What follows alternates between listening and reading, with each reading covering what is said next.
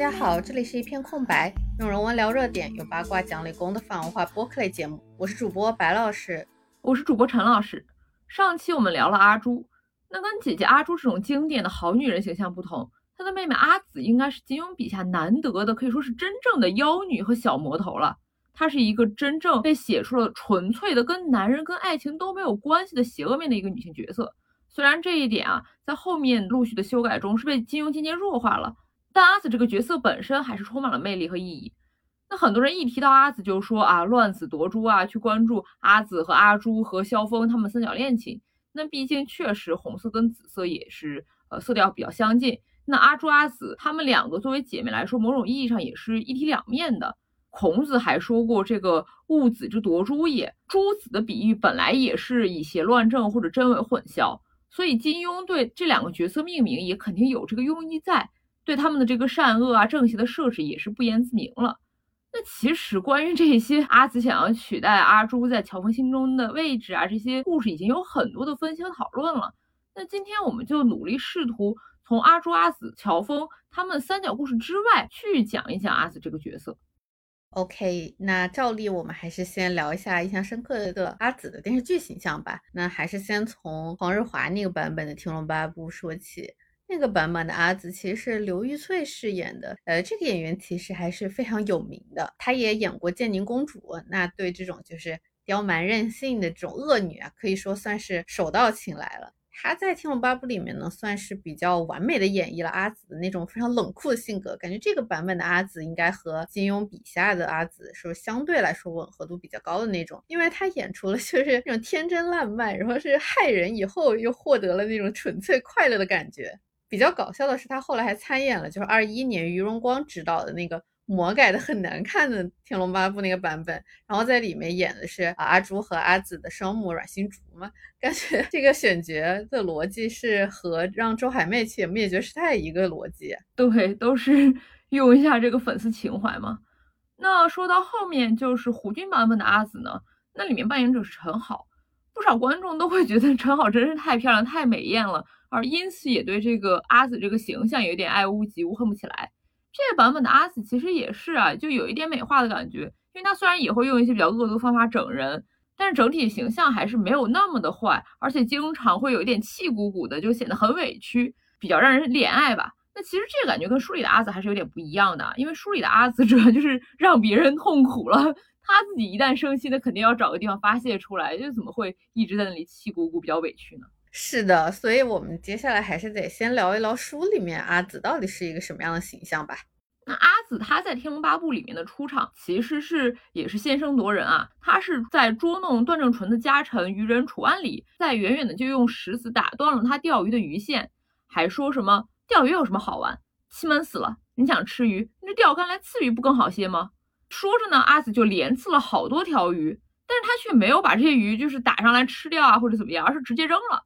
也正因如此，楚安礼就说啊，你这个小孩怎么这么狠毒？去责怪阿紫不应该无端杀生。那阿紫对此的回应则是，我便是喜欢无端杀生。哇，这个其实一下子形象就立起来了。而且不得不说啊，这种玩弄猎物、杀生取乐，并不是真的想吃的。这个设定其实有一点我们说的那个猫系啊，虽然不是我们现在通常意义上所说的猫系美少女那种萌系傲娇的概念，但是。就像猫咪，其实不光有人类喜欢的可爱的萌宠的一面，同时也是野生动物杀手和环境破坏者。那女性形象当然也不只是美少女啊，或者说美少女形象也依然可以有很多，比如说天性残忍、手段毒辣的这些邪恶面。那种连放屁都是粉红色的小仙女，显然只存在于某些男性的臆想之中哈。是的，而且我们上期有说到，就《天龙八部》里面的女儿总是有那么点像母亲阿紫这种猫系的那种感觉，确实有一点像阮心竹吧。但是说到邪恶的话，真正新时代的邪恶女人应该是康敏，就是被阿紫折磨，然后被毁容的自己吓死的马夫人嘛。而且她好像是很多人都非常讨厌的一个角色。对，其实说到康敏啊，她真的是金庸笔下的最典型、最 typical 的一个狡猾狠毒的坏女人。而他之所以能成为这个坏女人典型，其实也蛮有趣的啊。因为金庸其实花了很大的力气刻画康敏或者马夫人，他陷害这个陷害那个，比如说萧峰啊、段正淳，他都陷害了一些大阴谋。但是他所有阴谋的动机是啥呢？比如说他陷害萧峰，他是为什么？是因为萧峰在一次聚会上没有正眼瞧他，眼光在他脸上掠过，居然没停留片刻，就当他跟庸脂俗粉没丝毫分别。他就因为这个就记恨上萧峰，就要陷害他，让他身败名裂。就感觉这个动机挺离谱的。他这是把男性的那种性凝视看作自己价值认同的一部分吗？感觉应该算是吧。他就是典型那种男人，你不爱我，我就恨你。这当然某种程度上就是把自我价值寄托在了他人的看法上。但是这个话一旦说出来，就好像我们在批判他似的啊。虽然也不是说坏人不能批判，但是我们还是想说，就男性群体里面，难道不也是把那种吹捧啊，还有对权力利益的捧高踩低，当做一种非常合乎常理的价值认同，好像就很理所当然的样子？那这样的话，咱就大哥别说二哥了嘛。那同时也想说一点康敏的好话，不是说洗白这个角色，而是说他作为段正淳的情人，他其实是在那些女人之中。主体性最强的那一个，她不光自己找了其他的丈夫啊、情人啊，去充分的满足自己的欲望，满足自己的利益和目标。同时呢，他看到段正淳沾花惹草，他当然很生气啊。但是他生气的结果是什么？他生气的结果是他想办法去设计去坑害段正淳，把段正淳骗过来要咬死他。但是他没有去咬死别的女人，哎，反而是那相对正面一点的秦红棉、阮星竹。他们才是那些会针对其他女性下手的人，比如说秦红棉，他就想杀阮星竹，虽然被阮星竹忽悠一顿，变成好姐妹了，是抛开这个结局不说，就这个思路本身就很有问题，这就是典型的所谓的雌竞思路嘛。但是到了金庸笔下，那这种女性互害反而成了理所当然，不算什么大事。而康敏这种，哇，你居然敢对负心汉、敢对男人下手，你这才是坏人，你这才是坏女人，只能说。呃，不愧是男作者啊，这个鸡贼的本能尽显无疑呀。那你这么说，如果跟马夫人相比的话，其实阿紫感觉心机没有那么深沉，而且说实话，感觉他对男女之事其实没有那么执着吧。我觉得他好像对各种关系相对来说看得比较轻。对于他的便宜爹段正淳也是，哦，你如果有本事我就认你，你没本事，那你被打死也关我屁事。然后他一开始对萧峰其实也是，明明萧峰想留马夫人活口，逼问大头大哥的身份。他就非要把马夫人吓死，而且那个时候他还很幸灾乐祸，说马夫人本来知道，可惜给我气死了。从此你再不知道仇人是谁，真好玩。乔帮主威名赫赫，却被我整治的一点办法也没有，就感觉他其实也没有真的很在乎萧峰到底怎么想。对对对，就其实这一段我当时看的时候就觉得蛮爽的，那种小妖女整治的一个男性大侠没办法，那真的让我 作为一个女性读者就挺快乐的嘛。但说回之前我们说的这个母女关系啊和人物形象的话，那显然马夫人跟阿紫不管是血缘还是这种抚养都没有任何关系。我觉得这他俩的相同应该属于金庸他自己写恶女的写法有限导致的一个不得已的相似。那真正在阿紫的人生经历上塑造了他那种混乱邪恶个性的，其实应该是收养他的门派，也就是同样属于反派阵营的这个星宿派。这个星宿派可以说是一个。邪恶、荒诞到搞笑的一个门派啊！呃，他有一个设定是他的门下弟子没有一个先入门是师兄，后入门是师弟这样子，而是以武功高低作为排名。所以谁牛逼啊，他就是大师兄、大师姐。呃，弱了呢，他就要排到后面去。那所以这样的一个幕墙的排序，就导致他们对那种武功比自己强的师哥师姐，尤其是掌门人丁春秋，哇，那真是阿谀奉承、溜须拍马之至。那经典例子是呢。里面这个掌门人丁春秋，他放了个屁，你说这个屁是香的还不够，你得大口吸屁，小口呼屁，才能用行动来印证，说你确实觉得掌门的屁是香的。对，就感觉这个具象化的拍马屁实在是太厉害了，太牛逼了。而且感觉金庸笔下这种阿谀奉承的教派，还不是新秀派这么独一个，包括像《笑傲江湖》里面的日月神教啊，《鹿鼎记》里面的神龙教，其实还都挺相似的套路的。但是显然，日月神教和神龙教对于现实的隐喻啊，大家应该多少还是知道的。那他们一脉相承的祖宗新秀派有没有隐喻呢？不好说吧，反正倪匡说是有的。嗯，我觉得就算没有直接的那种 像日月神教和神龙教那么明确的对应的隐喻。那星云派本身，它这种设定啊，那种权力非常集中的一个组织里面，那种组织领袖的自我膨胀，组织成员媚上欺下的风气，这本身就是一种非常明确的讽刺了。而阿紫呢，她从小就是在星修派长大的，她被星修派收养了，那他耳濡目染之下能长到如今这种样子，也是一点都不奇怪啊。某种意义上也算是老中人、老中魂吧。哎，那不光老中嘛，我觉得新修派有很多问题，那都是具有广泛的国际普遍适用性的。比如说新修版里面点名的这个性骚扰问题，那金庸他是为了解释为什么阿紫要从新修派偷了那个神木王鼎逃到中原去，他在新修版里面是加了一段解释，说阿紫戴的年纪稍长，师傅瞧着他的目光就有些异样，有时伸手摸摸他脸蛋，摸摸他胸脯，他害怕起来，就此逃了出来。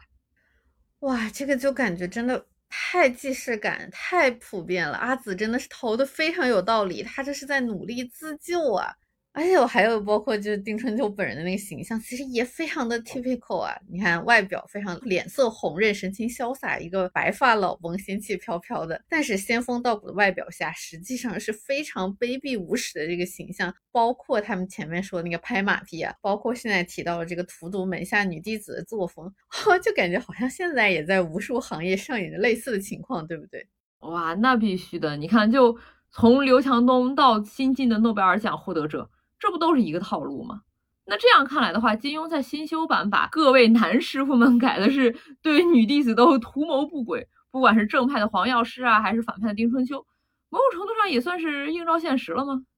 金庸可能就是忠实的记录了真实的自己。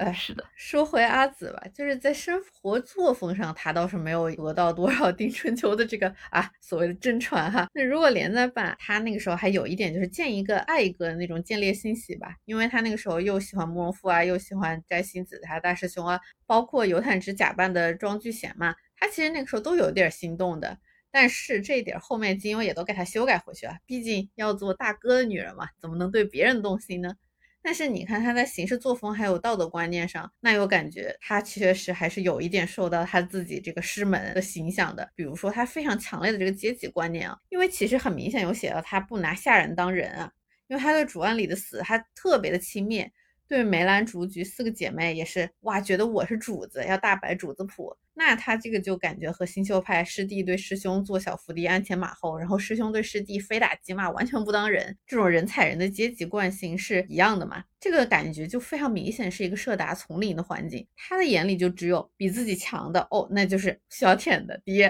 要么就是比自己弱的，那就是可以随便作践的，像狗一样的。那就感觉 这个爹狗逻辑，他就可以把它带入到后面他遇到的一切关系里面。对，就这一点来说，金庸他也是在新修版又加了一个 标准答案的补丁啊。他是说阿紫倒不是天性残忍，只因从小在星宿派门下长大，见惯了阴狠毒辣之事，以为该当如此。他对楚万里无礼伤残马夫人，内心丝毫不以为是错了。就这个分析，其实跟我们的这个讨论就是非常一致嘛。对，但是人家的下一句可就不一致了。金庸说阿紫折磨尤坦之是因为萧峰不爱他，所以阿紫情深根重，殊无回报，自不免心中郁郁。他对尤坦之大加折磨，也是为了发泄心中郁闷之情。哇，这这这这这不就又变成了李莫愁了吗？因为情郎不爱自己，就要虐待别人，这感觉阿紫这个混乱邪恶的魅力一下子就消失了。对我其实挺不喜欢这一段的，这个解释还不如三连版里面就其实也有一段阿紫为什么会喜欢折磨尤坦之，尤其是 还给他戴什么铁头套啊，然后又折腾他什么的。那段是说什么呢？他是说阿紫见到了尤坦之眼光中喷射出贪婪的火焰，顿时想起了一头受伤的恶狼。那个恶狼就是又受了重伤，就想咬他又咬不到。嗯，他是说阿紫喜欢看着野性的眼色，爱听那狼凶暴而无可奈何的嚎叫。只是尤坦之太软弱，一点也不反抗，实在太不够味。昨天他向萧峰投掷石灰包，不肯跪拜，说话倔强的很，不肯要萧峰的钱。阿紫很是欢喜，心想这是一头凶猛厉害的野兽，他要折磨他，刺得他遍体鳞伤。那他身上每受一处伤，便向自己狠狠地咬上一口。当然，这一口绝不能让他咬中了。就这一段才有那种混乱邪恶的意思嘛。是的，就感觉你看这里面，其实他甚至对萧峰也没有那么在乎了。这个就明显感觉到他一个女性作为欲望主体的那一面。甚至最初连载版里面，我记得还有就是阿紫因为知道尤坦之心地仁善，他不愿意随便伤害人，故意让他去挖钟离的眼睛给自己的这个桥段，这真的有一点就是希斯莱杰小丑那种拷问人性的意思了。其实真的是个非常丰满有趣的影形象，比后来金庸改的爱而不得的怨女好多了。而且尤坦之的形象，其实你看第一版也还是有一些矛盾在，在第二版就感觉是一个作恶工具人。唉，是啊。那金庸对阿紫她这种阴间修改，不光是这种把复杂的混乱邪恶形象 改成了经典怨女氛围，还加上了那种大哥的女人处女情节在呢。本来在连载版里面，阿紫可以说又对要杀自己的大师兄摘星子当众表白，说什么你英俊潇洒，武功又高，有没有妻子又有什么相干？我就是喜欢你。虽然这番话是在大师兄摘星子要杀他的时候。他可以说是情急之下试图逃生的花言巧语，但是哪怕这种小小的诡计、这种谎言，金庸都要在后面的新修版里面删掉，好让这一个萧峰的爱慕者阿紫保持一个精神上的处女状态。是的，就感觉这个很是那种就是烈女不是二夫那种最为封建保守的那种礼教观念嘛。其实你去看原来的《神雕侠侣》的话，金庸明明在里面有打破那个时候师生乱伦的，这也是封建礼教吧的这种禁忌。但是呢，他却对更为封建余孽的这个烈女不是二夫的这个法则奉若圭臬，这就让人怀疑，那他前面打破师生乱伦禁忌的目的是真的打破礼教束缚呢，还是觉得哦，其实男的也可以搞小女孩，就为了让自己的男角色去搞女学生去做铺垫呢？对，而且明明还有一个，就是我们说烈女不是二夫，还说忠臣不孝二主嘛，只是当我们说忠臣的时候，这好像是一个男性的道德标准，而烈女显然是一个女性的道德标准呢。那这两个很相似的法则里面，金庸显然对那个男性标准，就是这个忠诚问题，那可是相当的宽容啊啊！不知道有没有他自己自身经历的一些缘故。那反正不管是《射雕》里面的郭靖啊，《神雕》里面的耶律齐啊，他们都可以在大宋和外国之间辗转腾挪。甚至金庸还在这个《天龙八部》里面特意用萧峰的主线去批判那种狭隘的民族主义和那些忠孝礼节。但是你一旦放到女人身上，哇，那就完全两回事了。你不光不能失二夫，你失了二夫你就得挂。甚至你如果喜欢别的男人，那你都是一个黑点。明明在原来的连载版里面，那些主要女角色还可以有一点自由嘛，她可以先爱一些不是她最后崩溃对象的男性。比如说小龙女，她跟杨过误会分开的时候，她就对公孙止说微感倾心，其实是很正常啊。那周芷若，她曾经也在光明顶上是对宋青书报以青眼，是非常看重的。那阿朱曾经也是真的是暗恋慕容复，她跟阿碧是好姐妹嘛？那现在到了后面是通通都改没了，甚至连作为本来已经是有点反派意思这种小妖女阿紫都不能去三心二意，非得为了萧峰守心如玉啊！哎，就可见金庸他的不管说是进步也好啊，说是反封建也罢，都只是男性专属罢了。啊，这个就让我想到五六十年代的知识分子嘛，嘴上是进步思想、左翼思潮这些，但解放的人那必须都是男人，女人在他们意识里好像就没有什么存在感呢。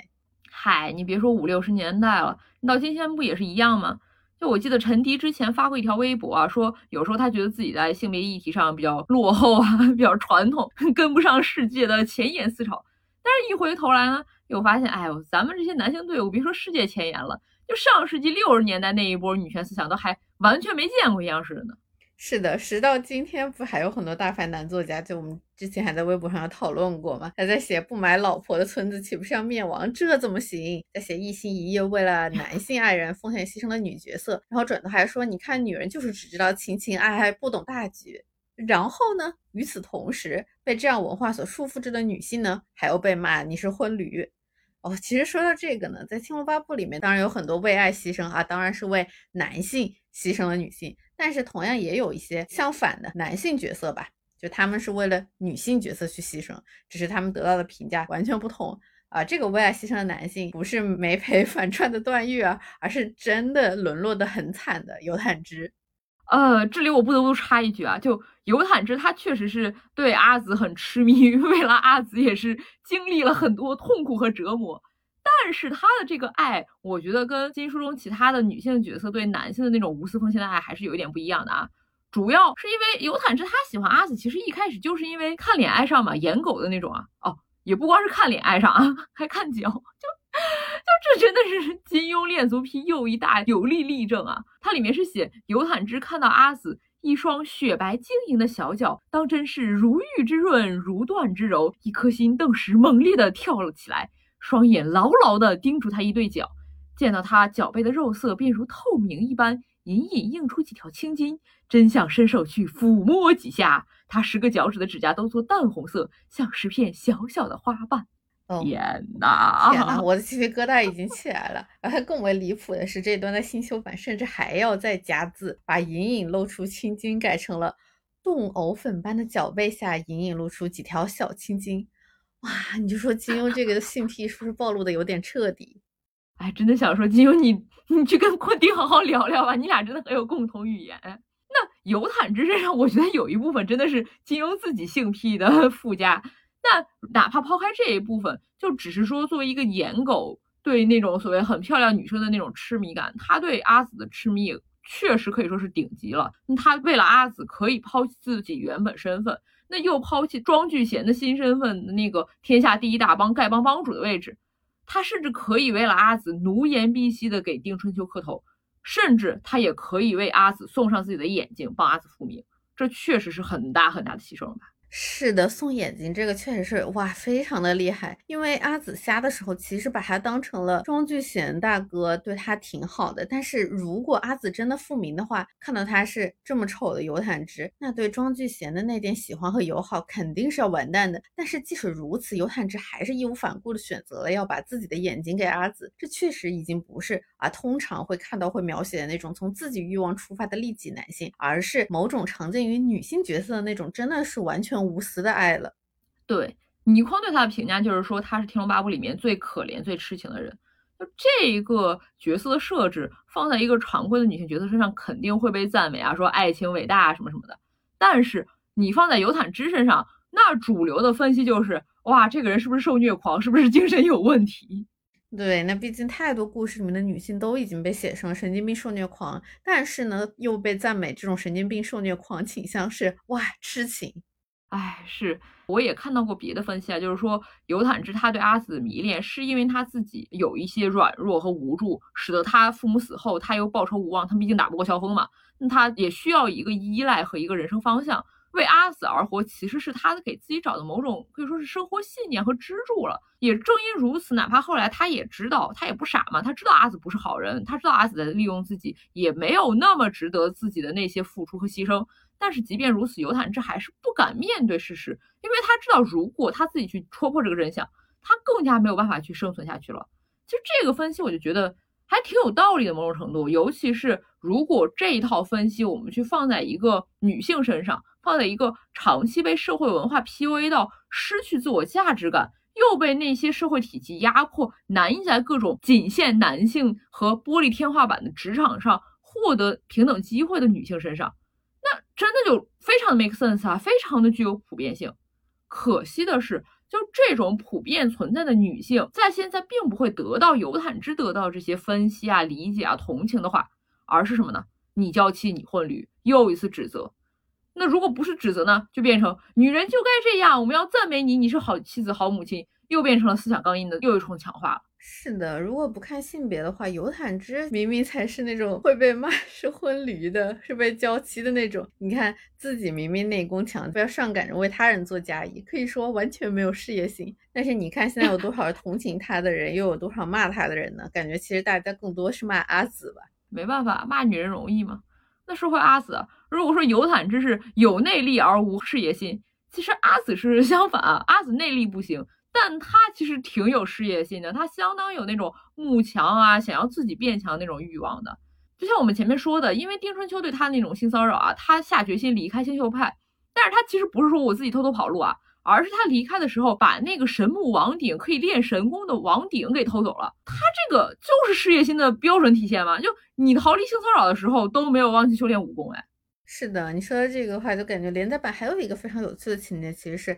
他喜欢上萧峰以前，阿紫是喜欢过摘星子嘛，就他大师兄。虽然在三连版的时候已经彻底删掉了这部分，那他当时是他杀大师兄之前，他有讲过他小时候喜欢嘛，因为他英俊潇洒，武功又高。那大师兄这个时候为了活命，甚至说我可以杀了自己的妻子，然后去娶你。再后来呢，就尘埃落定以后，他还和萧峰谈论过这个问题。阿紫这个时候是说。他答应我去杀他妻子，如果我做了他妻子，将来有人叫他杀我，他自然也是一样。而且我觉得嫁了他也没什么好玩。你看，其实这句话说的，哇，那阿紫真的是相当通透了。可惜在后面改动里，把这些阿紫特别具体的、立体的这种性格面内容都给删掉了，阿紫就逐渐被定型成了一个神经病反社会的形象，还是一个 爱男脑的神经病反社会。其实就《天龙八部》整本书的主题，就像我们上期其实也聊到的，就应该是那种有情皆孽，无人不冤。某种意义上，这里的情其实是欲望，是欲求。《天龙八部》讲的是一种想求和求不得的故事，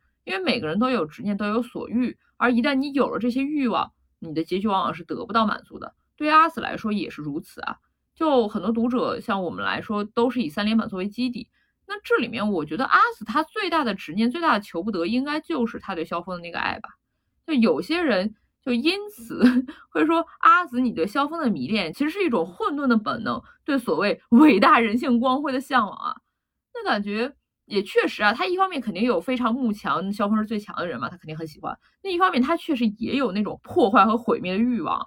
那原话是说，他最早跟萧峰说的是。在那小桥边的大雷雨之夜，我见到你打死我姐姐，哭得这么伤心，我心中就非常非常喜欢你。哇，这个其实是很很微妙、很 tricky 的事情。就咋你打死我姐姐，而且哭得很伤心，我这就喜欢你了呢？因为真情很动人。但就阿紫，你不是一个对不对？从一个星宿派长大的，应该不会相信这些真情啊。我觉得这里反而有一点点像那种小丑和蝙蝠侠的一个 OOC 版本啊，就是我非常混乱邪恶，我不相信这些东西，但是你呢，好像又代表了某种光明，所以我就很想去得到你，同时毁灭你那种感觉。哇，我觉得这个不太对吧？如果他阿紫这个人的话，整体来说的话，干坏事这件事本身就让阿紫很快乐，他是混血阵营的嘛，他不会做这种哲学拷问。哎，所以说是 OOC 版本吧，不是那个要拷问蝙蝠侠的人性，而是那种我爱你的那个小丑嘛，乐高版小丑是吧？对对对，因为我是感觉小丑对蝙蝠侠更多还是那种要毁掉他嘛，要质疑他那套秩序的正确性嘛，对不对？啊，但是在金庸笔下，你很难想象他的女性角色会有这种能动性。阿紫对萧峰就只能是仰慕的，是那种下位对上位的那种感觉。不过你说的这个倒是让我想到，就是真正要想要拉下神坛、要毁掉的那种爱情关系嘛。你这个就是《天龙八部》里面其实也出现了好几次吧。你看阿紫用毒针、毒药去毒萧峰嘛，因为啊，你动弹不得，就永远不能离开我了。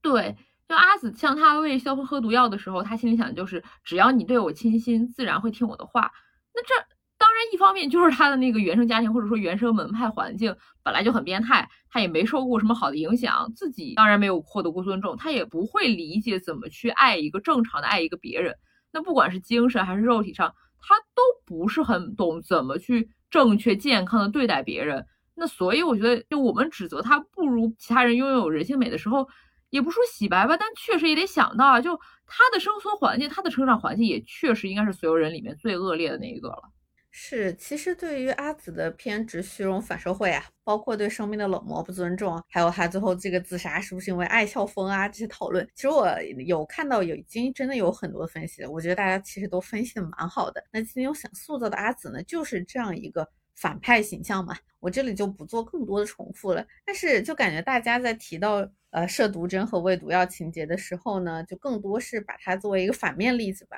但这个就让我想到了 P.T.A 在一七年的时候拍的一部电影，就是丹尼尔戴刘易斯主演的《魅影缝匠》。这部电影呢，其实微妙的感觉和阿紫的设定有那么一点类似吧。它是讲的是一九五零年代的战后的伦敦嘛，男主其实是一个著名的裁缝师，或者也可以说他是英国第一的一个设计师。那他平时是为皇室啊、社会名流等等位高权重的人去定制高级的服饰，他是一个非常接近上流阶级，甚至还有一定程度上要被上流阶级所讨好的这么一个人。那女主呢，是他偶然遇到的一个不拘小节的乡村女孩。完全没有受到过任何这个所谓上流的礼仪训练，举止非常粗俗。但是男主呢，就是对这样的女主产生了好感。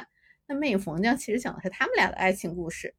男主本来是一个控制欲极强，在自己领域其实是第一的这么一个人。那他其实一开始对女主粗俗的举止一直进行各种管教。那转折点其实出现在女主无意中看到了一本蘑菇书上记载的毒蘑菇，发现自己正好采了这个毒蘑菇，所以她把毒蘑菇磨成粉，就是直接给男主下毒啊，下在男主每天喝的茶里。男主病倒，受到她无微不至的照顾以后，认识到了她很重要，向他求婚。那后来他们又出现了矛盾，就是男主和他自己的姐姐聊天，说感觉有影响到他的裁缝事业。那这个时候，哇，女主更厉害，女主直接把毒蘑菇下到他的食物里面了，然后期间还穿插了女主的回忆，说这样的话，即使是来生，他也得依靠我。哎呀，在就是男主要吃饭的时候，他是对男主直接说：“I want to see you flat, helpless. I'm the only one who can help you. Then I want to see you strong again.” 哇，这个我想让你彻底倒下，无依无靠，只有我来 来帮助你，这就确实非常像阿紫给萧峰下毒的动机啊，简直是一模一样。对，那 PTA 呢，显然对这个事情他是没有褒贬的，他基本上是用冷静的镜头在记录这一切，而且我给他们俩的结局是男主非常坦然的就接受了女主给他下毒，而且还说 Kiss me my girl before I'm sick，然后后来他们就疯狂的接吻了，最后是一个非常大写的 HE 故事。就你明显感觉到这个故事，对吧？男女主强弱势的对位，风光记的男主与自卑阴暗的女主，包括这个下毒的动机啊，就像你说的，确实和阿紫和萧峰其实真的有那么点相似的成分。但是你看阿紫在这件事情上，他获得了非常大量的指责，这是用来印证他到底有多么精神病、多么反社会的一个例证。我就感觉我们好像很难接受这种弱势方，尤其是女性弱势方啊，这种通过伤害或者说是暴力。来抹平两个人的差距，这其实也有可能就是一种爱。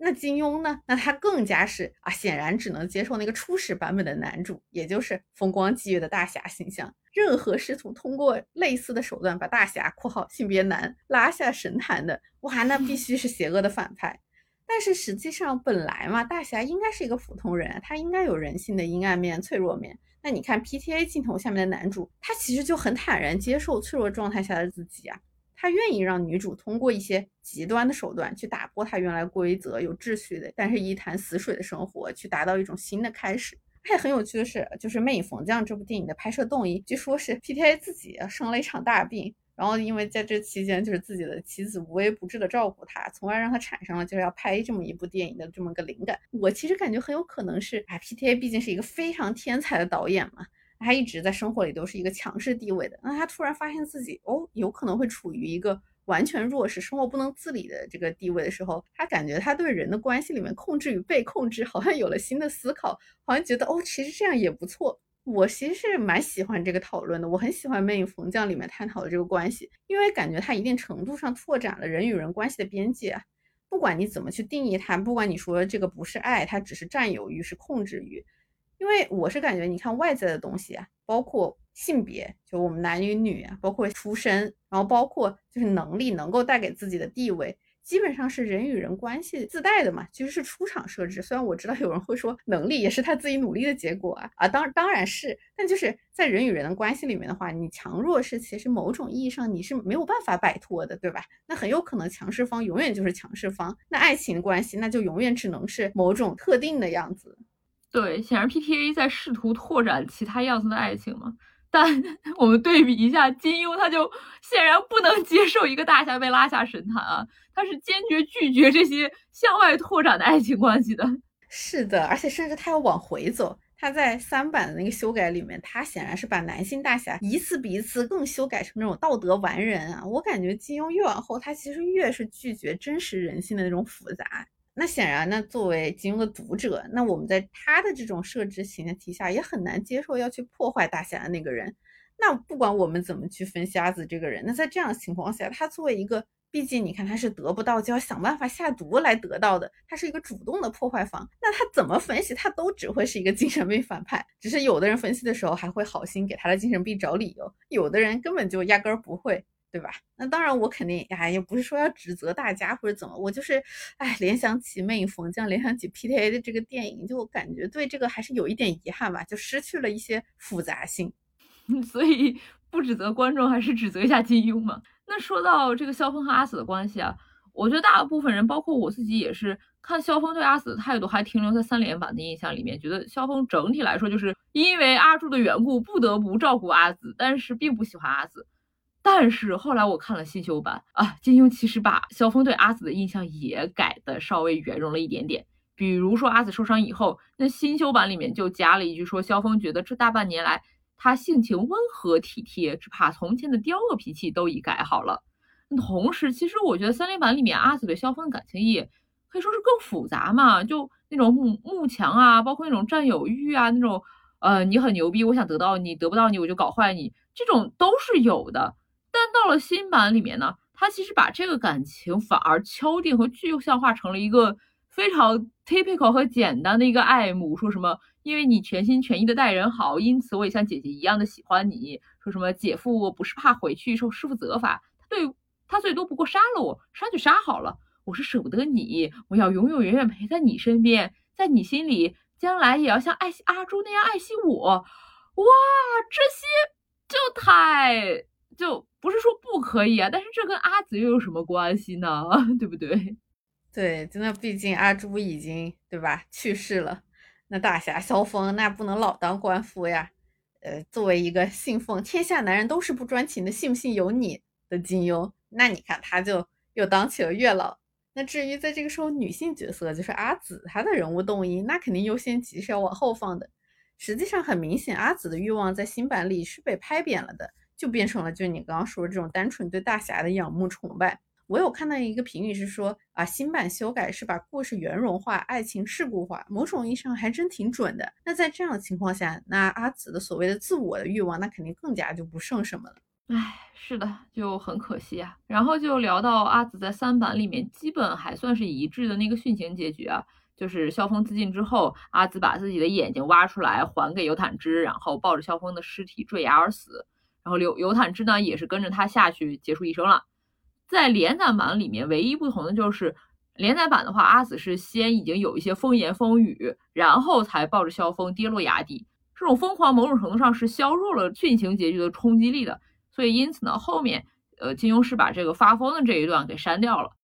我感觉好像应该有不少读者其实是有被最后阿紫跳崖感动到的吧，因为确实有一点拉回印象分的那种 feel。这其实就让我想到我们上期结尾所聊的那个啊，从良的坏女人只能通过死亡来洗白自己。但是怎么说呢？如果我们抛开这些啊，就我们看阿紫这个人，她在萧峰死亡以后的处境。我觉得金庸其实对他是很残忍的，其实没有给他留任何可以让他生存下去的那个锚点。你看他师傅丁春秋显然是一个性骚扰的阴间人，而且他就已经和师门撕破脸了，肯定是不可能回去的。然后他的姐姐阿朱也已经死了，那大理呢也是万万回不去的。而他本来倾心的庄聚贤居然是游坦之，那萧峰呢也已经死了，只剩尸体。而且他眼睛这个复明的这个情节，其实某种意义上对他来说，我觉得是一种更大的残忍的。一方面，其实这就是使得他失去了和萧峰的某种连接，而且另一方面，那他被迫接受这个尤坦之的恩情呢，同时又不断提醒他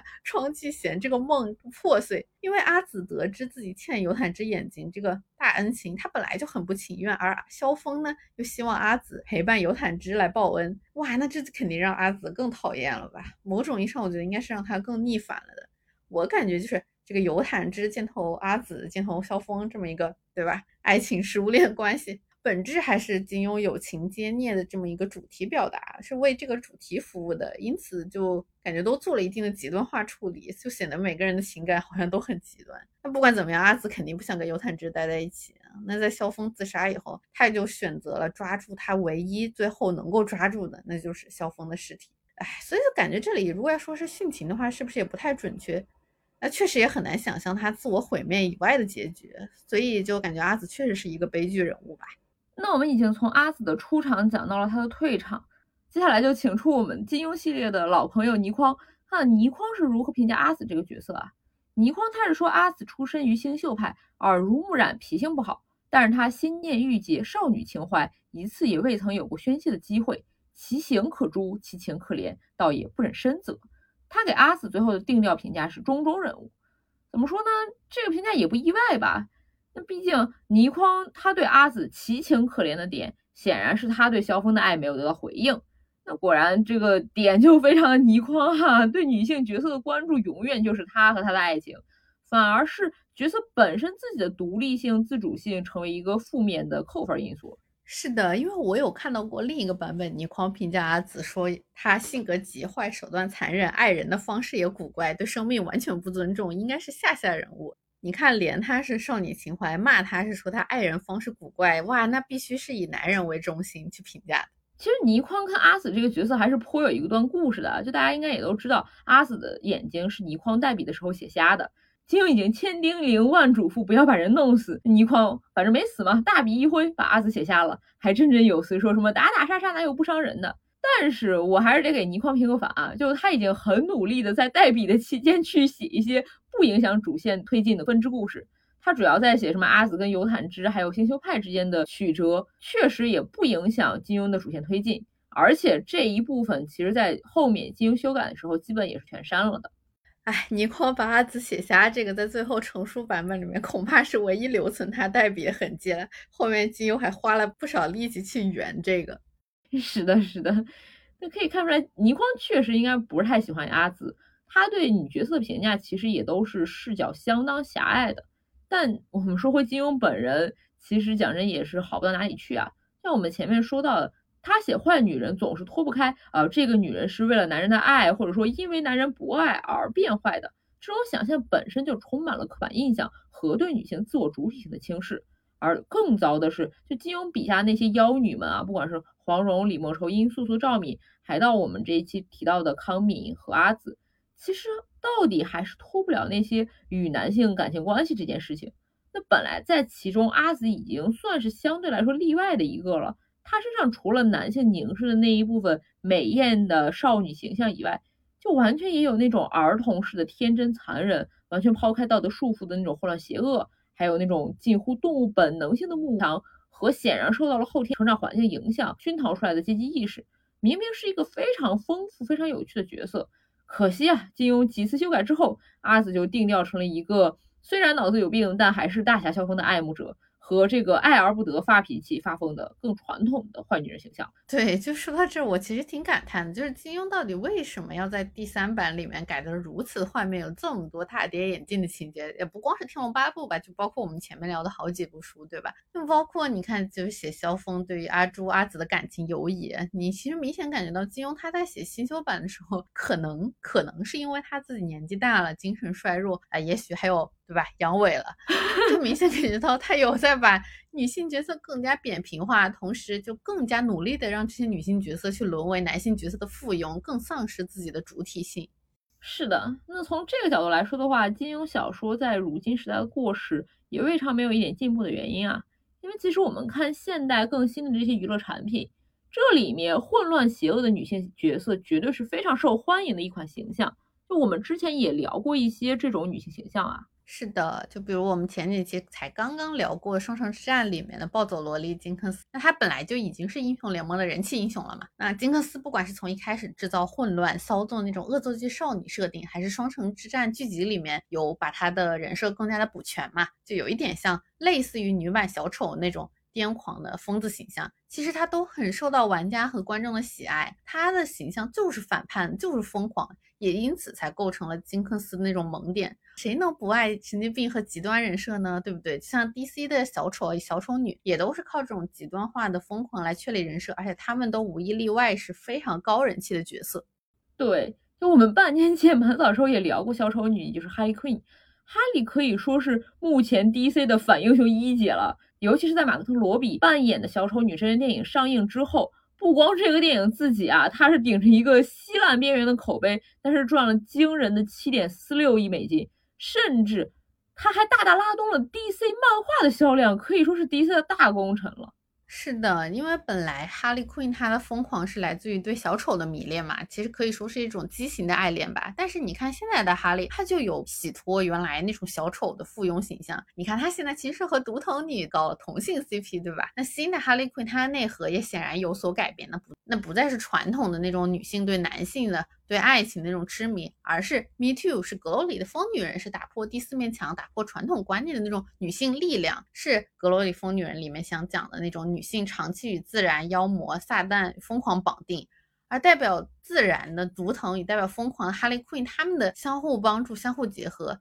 其实也可以说不仅仅是浪漫爱情吧，也是 Girls Help Girls 嘛，是一种女性互助，是一种很真挚的友情。他们作为反英雄受到喜爱，其实也可以看出，真的是女性形象的洗刷和重塑。是的，就是这种 反派女角色还很喜欢搞百合啊，就同样也是挺火的。还有《杀死伊芙》里面的小变态维拉内拉。抛开《杀死伊芙》这部剧最后有点被诟病的结局啊，前期塑造的那个混血杀手维拉内拉就很受欢迎。他完全就是一个典型的反社会人格，不受任何的道德约束，行事是完全遵循自己的意愿的。那正是这种可以说是强大到突破屏幕的自我和主体性，才让小变态这个角色会那么的吸粉。甚至包括在这部剧里面，他的 CP 也是追查他的那个官方人员伊芙。其实这个角色是一个中年亚裔女性，呃，有丈夫，但她还受到了小变态的吸引。那这种吸引其实也没有那么的正面和光辉啊，显然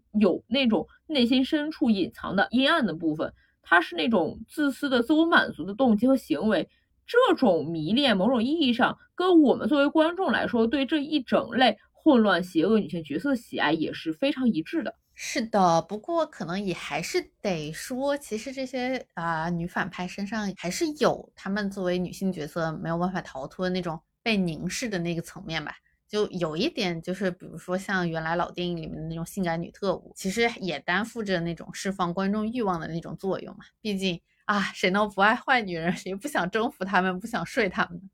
对，而且越是这个整体环境压抑，大家就越想睡坏女人嘛。就像那个朝鲜动画里面，它是一个小动物拟人的一个动画，里面有一个美国狐狸女特务，也是相当火爆的一个角色啊。就尤其是这种性凝视的意味也是很火。那